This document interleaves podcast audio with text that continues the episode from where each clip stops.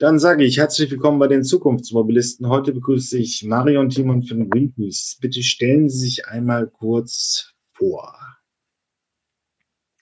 Ja, hallo, ich bin Marion Thiemann. Ich arbeite als ähm, Klima- und Verkehrsexpertin bei Greenpeace jetzt seit drei Jahren. Und in meiner Arbeit beschäftige ich mich sehr viel mit äh, Klimaneutralität im Verkehrsbereich. Wie schaffen wir einen CO2-freien Verkehr bis 2035.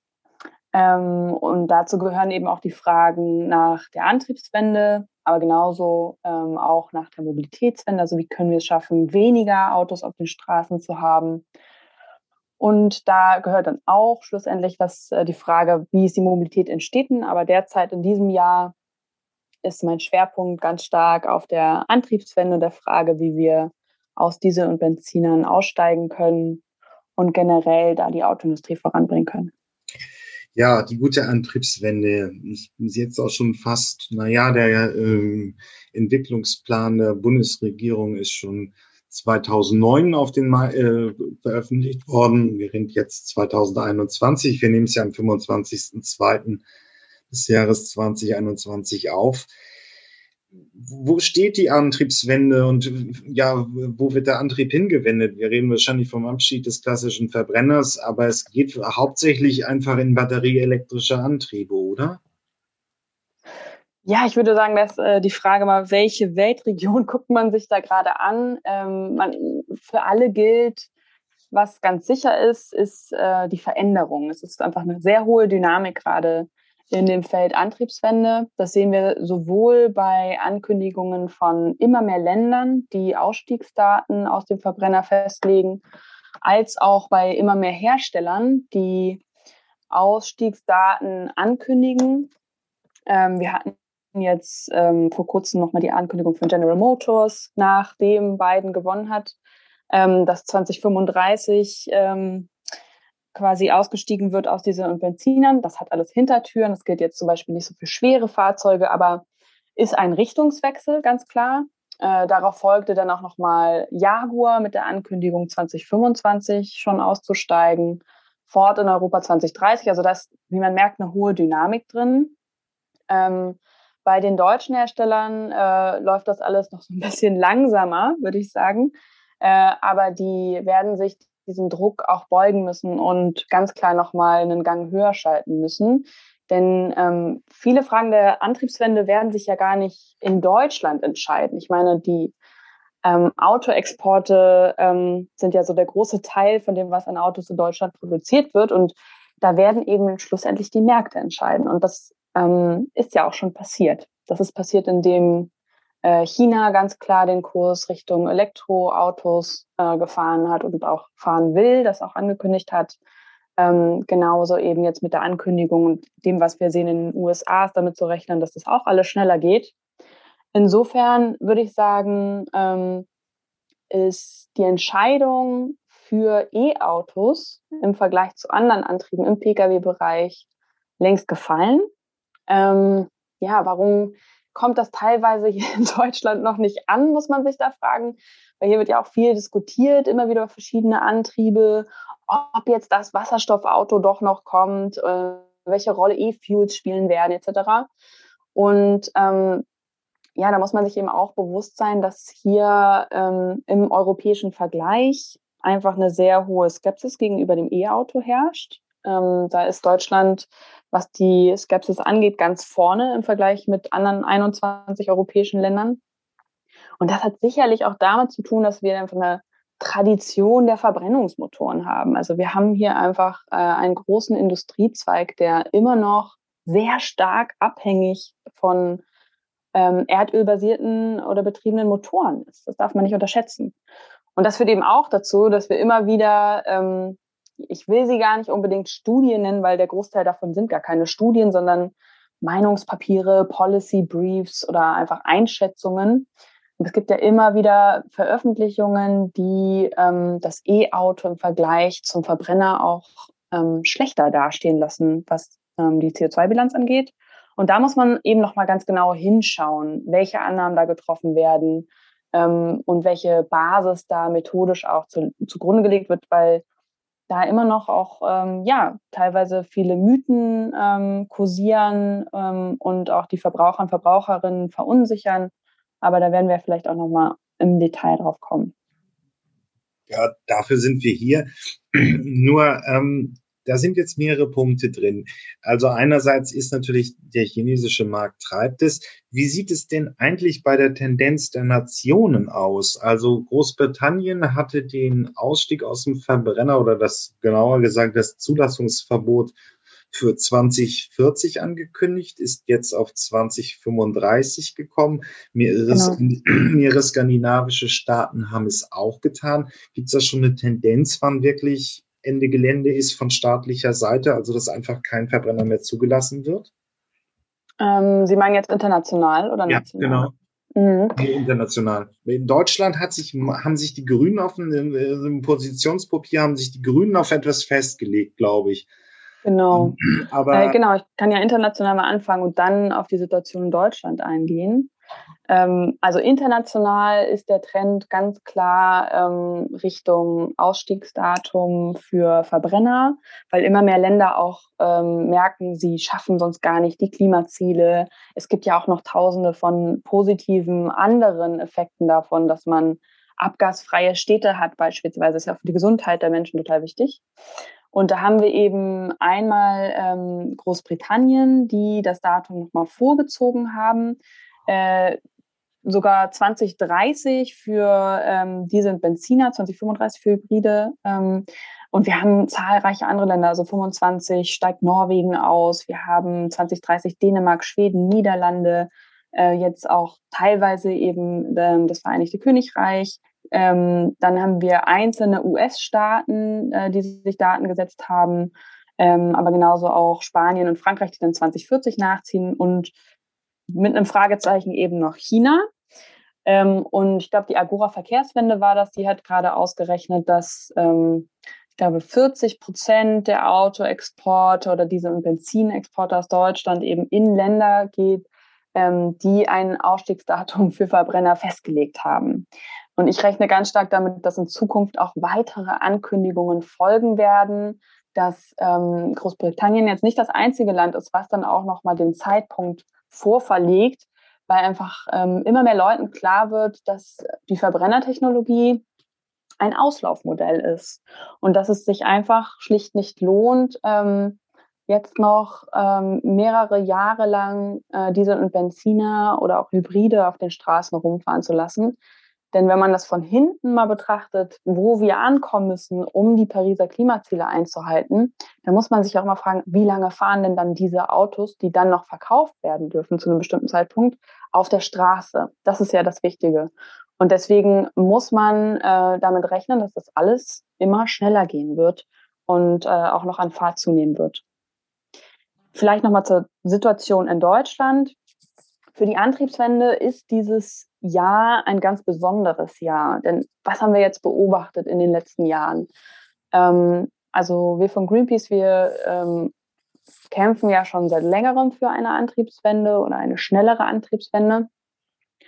Und was ich beobachte, ist, dass der, ähm, die Diskussion in der Gesellschaft sich durchaus verändert hat. Also einmal durch diese hohe Dynamik, aber auch glaube ich, durch das, was, ähm, was viele Menschen selber beobachten. Ich meine, wir sind jetzt in einer ähm, Pandemie, die die Lunge angreift. Da wird das Thema ähm, saubere Luft atmen auch einfach nochmal, ähm, ja, nochmal, wird nochmal viel wichtiger, wie wichtig es ist, äh, an einem Ort zu leben, äh, in dem man keine Abgase einatmen muss. So, ähm, ja, wie wir eigentlich alle ein gutes Leben führen wollen. Ähm, solche Punkte kommen da sicherlich auch nochmal mit rein. Ähm, und in diesem Jahr ist es eben besonders wichtig, weil wir ähm, die Bundestagswahl haben im September. Und mittlerweile sind es nicht nur die Grünen, die in ihrem Wahlprogramm höchstwahrscheinlich einen Ausstieg aus dem Verbrennungsmotor verankern, ähm, sondern es sind ja auch andere Parteien. Die Linke spricht sich auch für ähm, einen Ausstieg aus. Die SPD wird da leider nicht so konkret. Ähm, und die ähm, Union hat da bisher eigentlich nur den Vorstoß von Söder gehabt. Ähm, dem aber niemand aus der Union wirklich groß gefolgt ist. Also Söder hatte letztes Jahr einen Ausstieg 2035 gefordert ähm, und wollte sicherlich damit auch noch einen Punkt setzen, dass das Thema Antriebswende, Klimaschutz nicht nur ein Thema der Grünen ist, aber da ist dann wenig Resonanz gefolgt in der Union, äh, was schade ist. Ich glaube, dass ähm, das hätte dann noch mal eine höhere Dynamik entfalten können. Aber ganz, ganz wichtig ist eben, dass wir bei der Debatte zur Antriebswende jetzt schon im Vergleich von vor drei Jahren wirklich vorangekommen sind. Äh, die Stimmung hat sich da verändert. Mehr Leute sind aufgeschlossener gegenüber einem Ausstiegsdatum für den Verbrenner. Mehr Leute machen sich, glaube ich, auch Sorgen um die Zukunft der Autoindustrie, welche Rolle sie denn noch spielen kann, wenn ähm, ja diese Megatrends äh, immer schneller auch zu Disruption, technologischen Konventionen führen werden wir haben ähm, Prognosen, die ja weltweit ähm, ja, voraussagen, dass schon 2026 100 Prozent der neu verkauften Autos elektrisch sein werden. Ob das nun wirklich so schnell kommt, sei erstmal so dahingestellt. Das hängt von verschiedenen Trends ab, auch von Fortschritten beim automatisierten Fahren, ähm, die sich in den letzten Jahren ja auch nochmal gezeigt hat, ähm, doch noch ein bisschen verzögern werden wahrscheinlich. Aber ich glaube, immer mehr Leuten wird bewusst, dass es einfach nicht so weitergeht und dass es jetzt auch ähm, politische Entscheidungen, klare Regeln braucht, um, ähm, die Autoindustrie hierzulande voranzubringen, zukunftsfähig zu machen und eben auch den Anschluss nicht zu verlieren. Ja gut, man muss festhalten, dass aber auch in der Pandemie der Individualverkehr wieder populärer geworden ist, weil schlichtweg die Menschen einfach keine Lust auf den ÖPNV hatten, um sich da anzustecken. Das sind nun wirklich immer sehr unterschiedliche Entwicklungen, die man dann sehen muss. Aber man muss ja auch ein bisschen bei den Herstellern sagen, dass zum Beispiel Volvo schon 2019 erklärt hat, sie sind Elektroautohersteller, wobei das auch Hybride umfasst. Also genau. nur rein elektrische Fahrzeuge. Zweitens mal auch ein zentraler Faktor ist, Bosch als Zulieferer hat eben angekündigt, eben auch nicht mehr an der Entwicklung von Verbrennern zu arbeiten. Also das Ganze geht dem Ende entgegen, das, äh, das fossile Zeitalter. Aber wird es jetzt wirklich mit, gerade bleiben wir bei batterieelektrischen Antrieben, denn auch für die Umwelt pausenlos gut? Also ist das das neue äh, äh, Hosianna für die Umwelt, wenn also wir komplett auf die batterieelektrischen Antriebe, sprich Elektromobilität umsteigen. Es gibt ja ein paar Baustellen, wie zum Beispiel die Batteriedebatte. Was passiert denn damit, wenn die nicht mehr gebraucht werden? Zweitens funktioniert das ja Ganze eigentlich auch nur dann, wenn der Strom aus sauberen Trägern kommt. Ähm, da kann man natürlich Atomspaltung auch zuzählen, wenn man es will. Ähm, ist es also wirklich die perfekte Situation für die Umwelt, aufs Elektroauto umzusteigen? Ähm, das hängt immer davon ab, was heißt denn kompletter Umstieg? Wenn Umstieg, kompletter Umstieg heißt, dass wir die 47 Millionen Pkw, die wir jetzt in Deutschland auf den Straßen haben, einfach elektrifizieren, dann ist meine Antwort nein. Denn ähm, die Anzahl der Autos, der Autoverkehr muss sich reduzieren, damit wir die Pariser Klimaziele ähm, einhalten können. Und da wird quasi die Denke, dass das alles einfach nur auszutauschen ist und dass dann immer schön weiter alle Autos fahren können, die wird einfach nicht aufgehen. Deswegen geht es in erster Linie wirklich darum, Autoverkehr zu reduzieren und wirklich zu schauen, ähm, wie können wir Alternativen ausbauen, wie können wir wenn viele Menschen gerade Bus und Bahn meiden wollen, ähm, andere Möglichkeiten ähm, schaffen, beispielsweise jetzt im, das ist im ländlichen Raum jetzt in der gegebenen Situation sicherlich schwieriger und völlig klar, dass man da auch noch mal stärker und länger aufs Auto angewiesen ist, aber in den Städten haben wir einen riesigen Fahrradboom gesehen so und das ähm, müssen Städte eben jetzt auch nutzen, um umzubauen, Fläche neu zu verteilen und die Alternativen zu Autos zu stärken und vor allen Dingen sicher zu machen. Ähm, kommen wir mal zurück zu den E-Autos. Ähm, die E-Autos sind, wenn äh, wir über kleine, leichte Autos reden, die am besten auch geteilt genutzt werden, sind sie ein Teil der Lösung. Ähm, und Sie haben angesprochen, dass das ja auch von dem Energiemix abhängt. Ja, absolut. Also wenn wir 2035 CO2-freie Mobilität haben wollen, dann brauchen wir da auch ähm, komplette äh, erneuerbare Energie, einen massiven Ausbau der Erneuerbaren. Wenn wir uns aber den äh, jetzigen Strommix angucken, dann ist ja schon jetzt ein E-Auto in der CO2-Bilanz besser als ein Verbrenner. Und das ähm, muss auch in den Studien berücksichtigt werden, dass ja der Anteil der Erneuerbaren stetig wächst und in Zukunft ähm, damit auch nochmal die Bilanz verändert. Aber schon jetzt bei dem jetzigen Strommix, oder ich glaube, die Studie war von 2019, schon damals hat ähm, das E-Auto, was die CO2-Bilanz angeht, ähm, wirklich schon besser abgeschnitten. CO2-Bilanz ist das eine. Es gibt jetzt ja auch noch ganz viele andere Fragen, die mit Batterien, aber auch Autos generell ähm, zu tun haben, was den Ressourcenverbrauch angeht. Ähm, und zur Batterie ist zu sagen, da ist für mich wirklich das Schlüsselwort Recycling, Recycling, Recycling. Ähm, es gibt da ja schon Forschungsansätze, wie man ähm, Lithium-Akkus recyceln kann. Da gibt es einzelne Überlegungen, wie man vielleicht bis zu 95 Prozent der Rohstoffe zurückgewinnen kann. Ähm, sicherlich ist auch ein wichtiger Punkt das zweite Leben der Batterie. Also wenn ähm, sie im Auto nichts mehr taugt, kann man sie für andere Zwecke nutzen, ähm, um einfach wirklich ja das meiste rauszuholen aus diesen wert, wertvollen Rohstoffen. Ganz grundsätzlich ist aber auch zu sagen, ähm, ein Auto an sich kann nicht nachhaltig sein. Also weil es hat, egal was für einen Antrieb es hat, ähm, es hat einen riesigen Ressourcenverbrauch. Wir haben Millionen von Tonnen von Verbrauch, was Stahl und Aluminium angeht, die auch in der eigenen Produktion ja auch wieder einen riesigen CO2-Fußabdruck haben. Das heißt, es muss wirklich in erster Linie darum gehen, Autoverkehr zu reduzieren, den, den Konsum von Autos zu reduzieren und Alternativen ähm, aufzubauen und zu verbessern.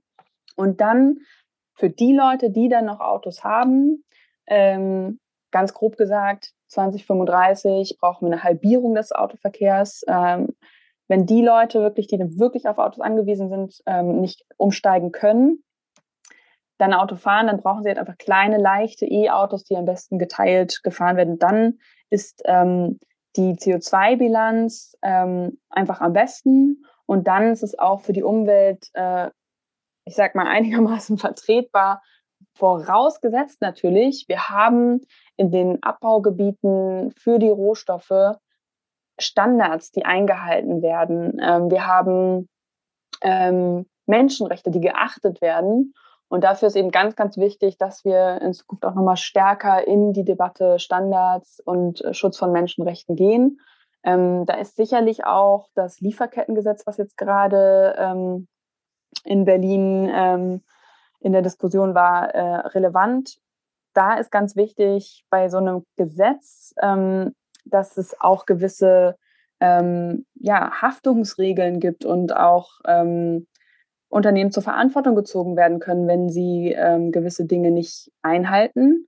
Und interessant ist auch und sehr, sehr schade an dem Gesetz ist, dass ähm, eine Lieferkette ja immer tausende von Schritten, also sehr viele verschiedene Schritten, äh, Schritte hat. Das sehen wir jetzt bei den Zulieferern beispielsweise auch im Autobereich. Das ist ja ein hochkomplexes äh, Thema.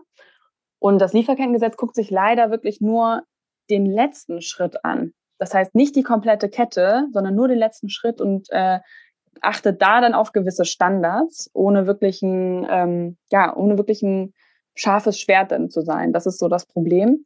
Deswegen heißt es da wirklich auch von politischer Seite nachzujustieren. Bei der Industrieseite heißt es äh, sicherlich ganz viel nochmal ähm, sich für Transparenz einsetzen, um wirklich nachvollziehbar zu machen, von wem kommt welches Produkt, welche Rohstoffe, unter welchen Bedingungen wurden die abgebaut, damit das wirklich auch für den ähm, Verbraucher, für die Verbraucherin da auch wirklich nachvollziehbar ist. Ähm, da noch ein Punkt. Also wir haben ja eben eine Bestandsaufnahme gemacht, wann Staaten und wann auch Autohersteller aus dem Verbrenner aussteigen wollen. Aber wenn Sie jetzt sagen, 2030 oder 2035 müssen wir mit der Hälfte der Fahrzeuge klarkommen, die wir heute haben, wenn man die Pariser äh, Klimaschutzziele ernst nimmt. Ähm, was jetzt im Prinzip auch wieder alle machen, auch die Amerikaner. Ähm, bezieht sich das auf Fahrzeuge oder wirklich auf Personenkilometer? Ähm, wir haben das ähm, auf Personenkilometer ähm, berechnet, also Halbierung der Wege, die mit dem Auto zurückgelegt werden. ganz simpel runtergerechnet, das wird natürlich, das ist ein Durchschnitt, ne? Also mhm. das äh, wird natürlich im ländlichen Raum anders sein als im städtischen Raum, weil im städtischen Raum es ja viel leichter ist, umzusteigen, weil man Alternativen hat. Deswegen ähm, wird es da dann auch um äh, einen anderen Motorisierungsgrad als in, auf dem Land gehen. Der ist dann wesentlich geringer. Ich glaube, es war ähm, circa 150 Pkw. Muss ich nochmal rausgucken. Ist, kann, ist nicht die Frage, aber es ist schon einfach eine, eine kräftige Landmarke, wenn man einfach bedenkt, dass das Autofahren in Relation zum, zum Bruttoeinkommen ja immer günstiger wird, wenn man es dann heute noch mit den 80er Jahren vergleicht oder den 70ern. Äh, da ändert sich ja schon relativ viel. Ähm, nur, das ist also ein Problem. Ja, jetzt wird's debattiert, die, das Lieferkettengesetz. Können Sie mal kurz darstellen, für unseren geneigten Podcast-Hörer, was es genau bedeutet. Es ist ja, ähm, Lieferkette ist umfasst ja im Prinzip alles in der Logistik. Das heißt also, ähm, wenn die ganzen LKWs, die auf den Straßen sind, herumfahren, bringen äh, Teile von einem Hersteller zum Endfertiger und so weiter und so fort. Und wo setzt da jetzt wirklich der, der, der Bund an, um was da zu regulieren? Also wir haben äh, ja das Endprodukt Auto ähm, für das ganz, ganz viele Ressourcen gebraucht werden, die über verschiedene Wege dann äh, am Ende zusammengebaut werden, so ganz simpel gesagt. So dafür haben wir, sagen wir mal, ähm, eine Tür, die produziert werden muss für ein Auto oder Sitze etc., Fenster. Ähm, die Frage ist jetzt also, wie kann man, ähm, es geht dabei um Gerechtigkeit, um Verantwortung derjenigen, die diese Produkte verkaufen. Und äh, Ganz wichtig ist dabei eben für Transparenz zu sorgen, was die einzelnen Schritte bedeuten, welchen, ähm, welche Standards dem zugrunde liegen und ähm, wer auch zur Verantwortung gezogen wird, wenn Standards nicht eingehalten werden. Sprich, wenn ich jetzt als Unternehmerin ein Produkt produziere, ähm, womit Verletzungen von, äh, von Menschenrechten verbunden wird. Das Lieferkettengesetz könnte theoretisch da wirklich äh, einen Maßstab setzen und äh, sich für gewisse Regeln einsetzen, um die Standards zu wahren, um Menschenrechte zu schützen und auch diejenigen zur Verantwortung zu ziehen, die, die ähm, deren Lieferketten eben ähm, diese Rechte, diese ähm, ja, äh, Regeln, Standards verletzen. Das tut es aber nicht, weil ähm, ganz einfach ähm, gewisse Regeln viel ähm, zu schwammig sind und weil äh, nicht die ganze Lieferkette betrachtet wird, sondern wirklich nur so dieser letzte Schritt. Und der, der wird von dem Liefer äh, Lieferkettengesetz abgedeckt. Und das ist natürlich bei weitem nicht ausreichend.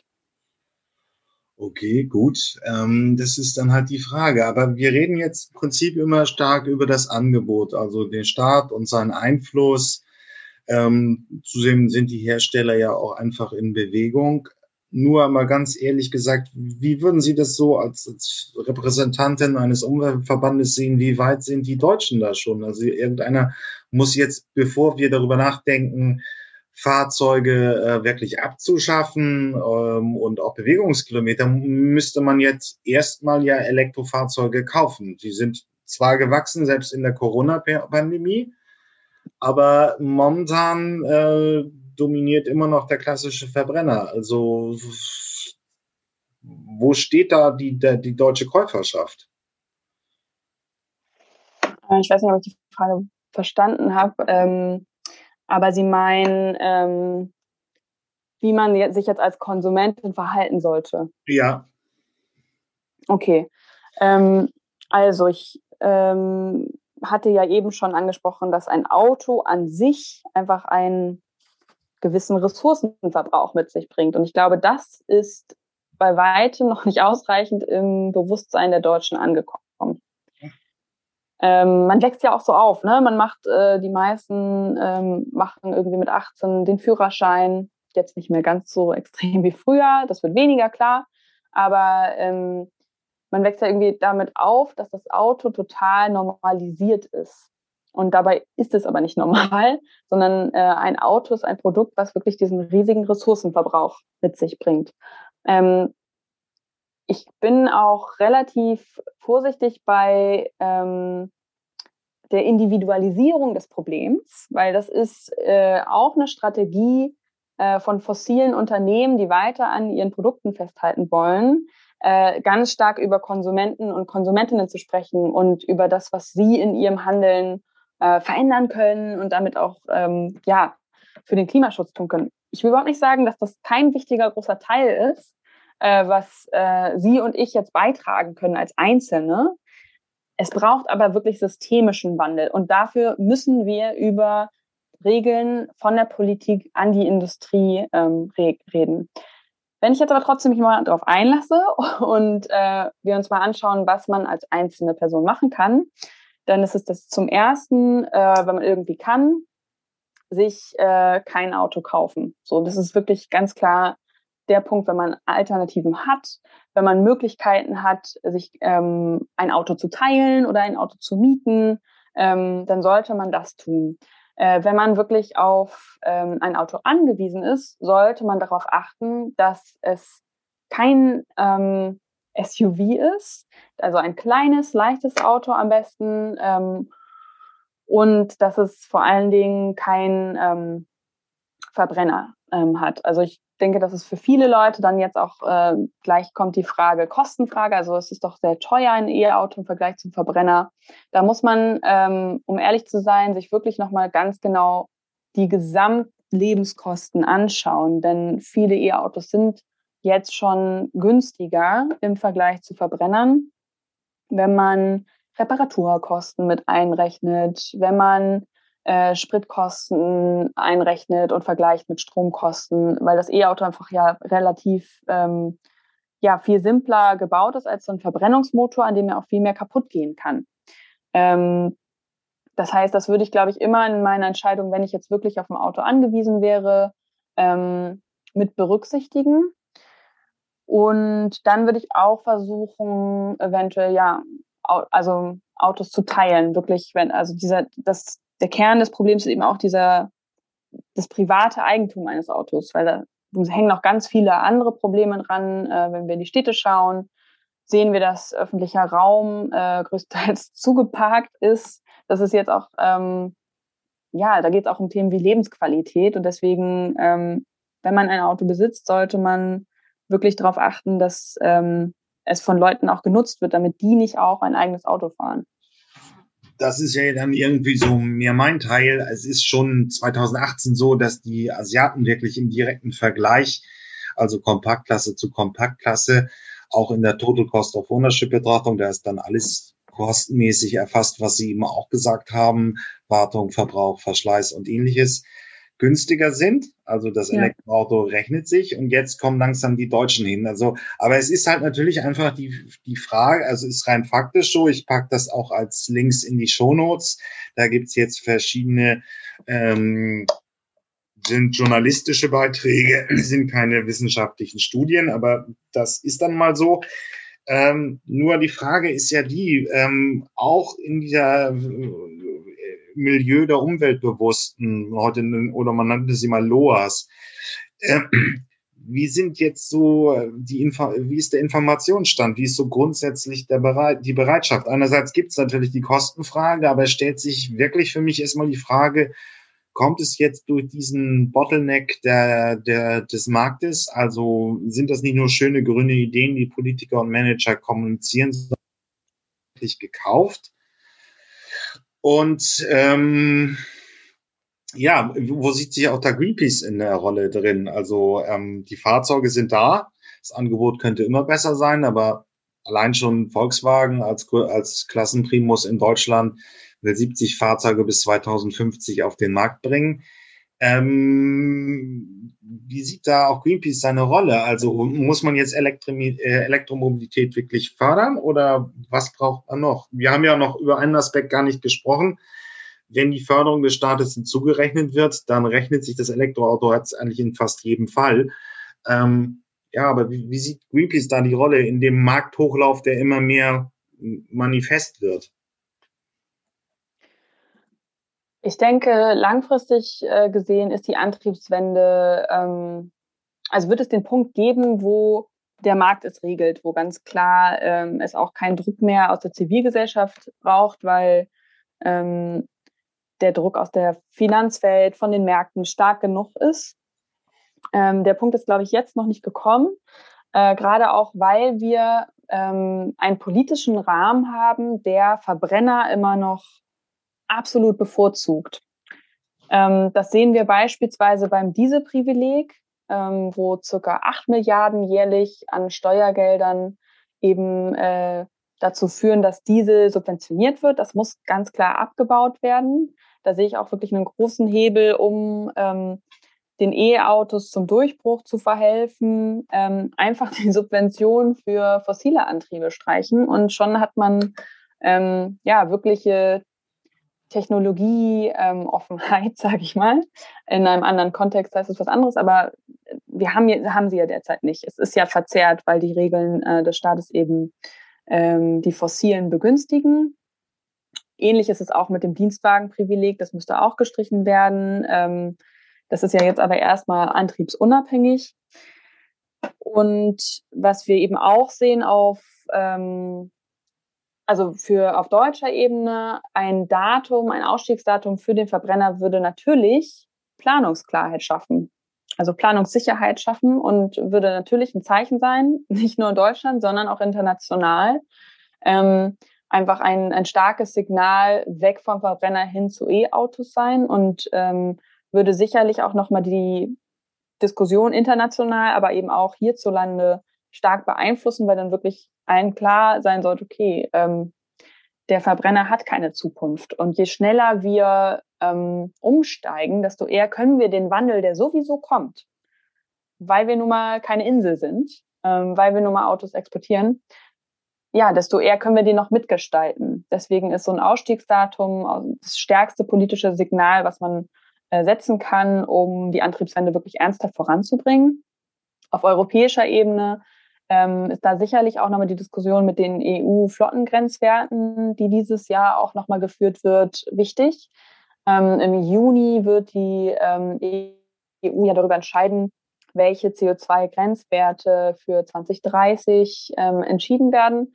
Da wird sehr, sehr viel lobbyiert, auch von der Autoindustrie. Ähm, da geht es auch ähm, nicht nur um CO2, sondern jetzt auch um Thema Abgasnorm, Euro 7 stellt sich die Frage, welche Entscheidungen wird die EU da dieses Jahr treffen? Denn ähm, wenn sie die Regeln für, ähm, ähm, für die Grenzwerte ernsthaft wirklich verbessert, dann könnte das auch einem europäischen ähm, Ausstieg aus dem Verbrenner relativ nahe kommen, sage ich mal. Ähm, was natürlich begrüßenswert wäre. Also wenn wir nicht nur in Deutschland, sondern wirklich auch ganzheitlich für Europa vorangehen und uns wirklich zügig verabschieden von dem Verbrenner. Ähm, international ist ja auch, gibt es verschiedene ähm, Analysen und Prognosen, die voraussagen, dass ähm, ja, ja ein bestimmter Punkt zwischen 2023 oder 2025 ähm, Elektroautos weltweit sowieso günstiger sein werden als Verbrenner. Insofern ähm, mache ich mir keine großen Sorgen, dass man da jetzt wirklich noch lange ähm, E-Autos wirklich ähm, incentivieren muss politisch, das wird von selber kommen. So, also es ist äh, einfach, wenn man wirklich die Subventionen bei den Fossilen abbaut und ähm, Leute merken, okay, es ist einfach viel günstiger, ein E-Auto zu haben, ähm, dann kommt das von selber. Und das sehen wir ja auch, äh, was die Zulassungszahlen aus dem letzten Jahr angeht. Aber das wäre wirklich ein Punkt, das müsste auch perspektivisch für die Bundestagswahl im September des Jahres 2021, wir machen dieses Interview ja im Februar, ähm, einfach noch kommen, damit auch wirklich der Kunde weiß, der deutsche Staat legt sich auch verbindlich langsam dann mal auch darauf fest, äh, zu sagen, 2030 ist hier Schlu äh, Schicht im Schacht, da wird kein Elektroauto mehr, kein Verbrenner mehr zugelassen eben auch kein Dieselantrieb, äh, die ja noch relativ sauber sind im Vergleich zu anderen, aber dann ist schlicht, und das wäre einfach das Signal für den Käufer, in zehn Jahren ist die Technologie auch staatlicherseits einfach definitiv vorbei. Das ja, also wenn man die Pariser Klimaziele ernst nimmt, dann haben wir vier Jahre. vier Jahre, die wir jetzt noch Verbrenner verkaufen können und ab 25 ist Schicht im Schacht. Und das ist auch äh, natürlich für viele ein ziemlich emotionales Thema, weil da Arbeitsplätze dranhängen, äh, weil eine riesige Industrie umgebaut werden muss. Und weil wir beim E-Auto ja nicht so viele ähm, Arbeitsschritte, die so komplex sind wie beim Verbrenner mit verbinden. Und deswegen nochmal, ähm, dieser Wandel, der wird sowieso kommen.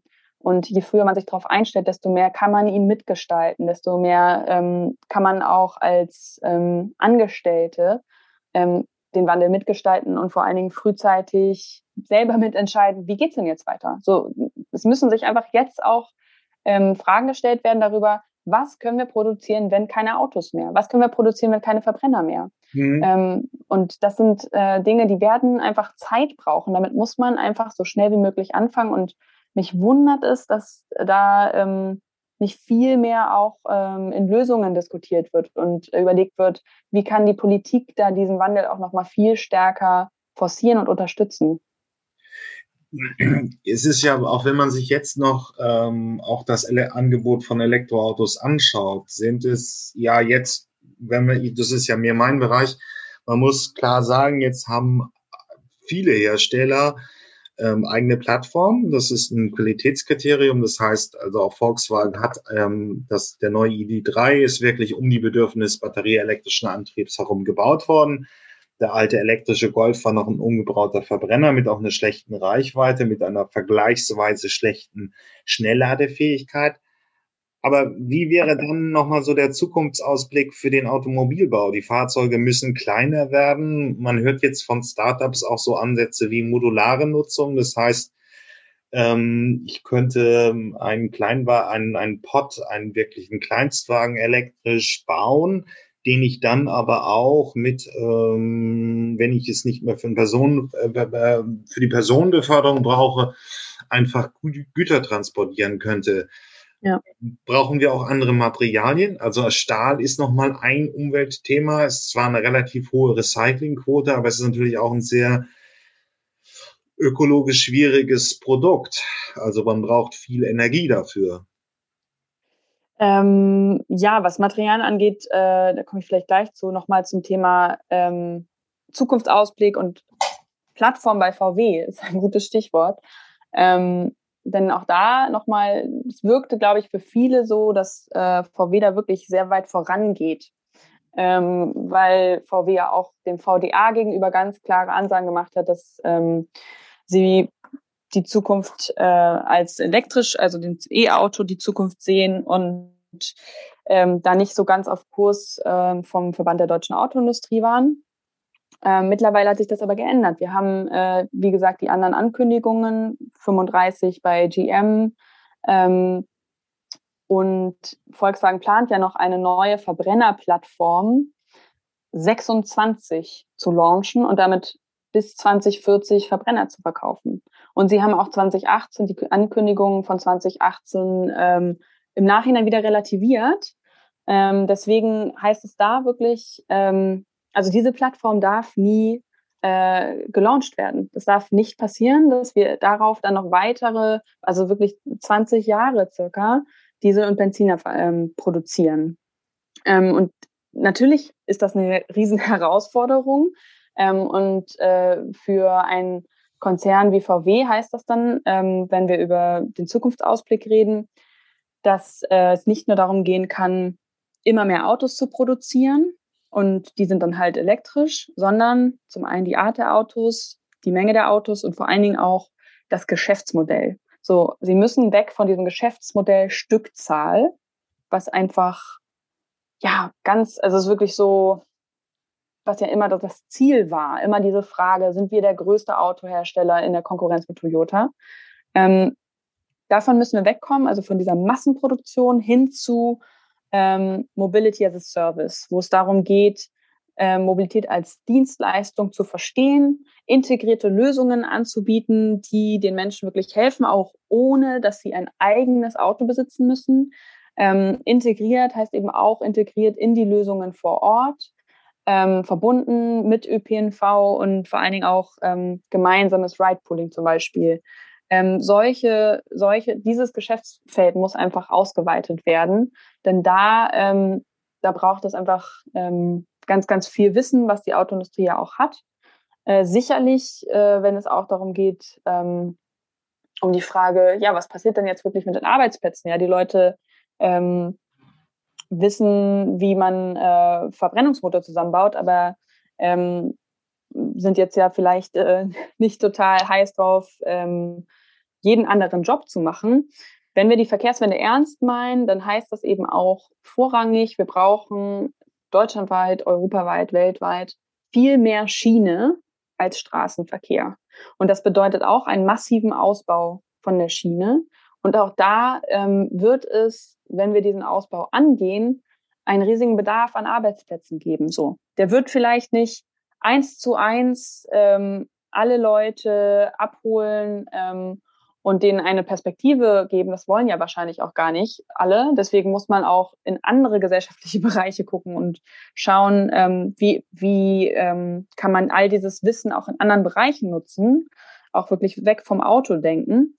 Aber das ist sicherlich etwas, wo sich die Industrie ganzheitlich transformieren muss und sich die Frage stellen muss, wie können wir mit unserer Produktion von nicht nur Produkten, sondern auch ähm, ja, Konzepten, Mobilitätskonzepten, ähm, beispielsweise sowas wie äh, Moja von VW oder WeShare, was sie ja jetzt auch nicht nur in Berlin haben, sondern auch in Hamburg. Wie können wir das ausweiten? Wie können wir das verbessern? Wie können wir das, äh, ja, da, damit unseren Beitrag zu den Pariser Klimazielen leisten?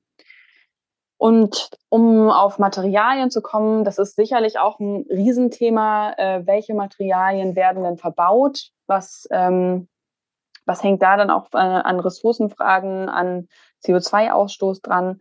Da wird ja auch super viel geforscht zu. Also welche, welche, das sieht man ja auch schon an der Batterie, welche Stoffe könnte man eventuell ersetzen, auf welche ist man immer noch total angewiesen. Ähm, das sind ja auch ein Stück weit auch geopolitisch äh, getriebene Überlegungen.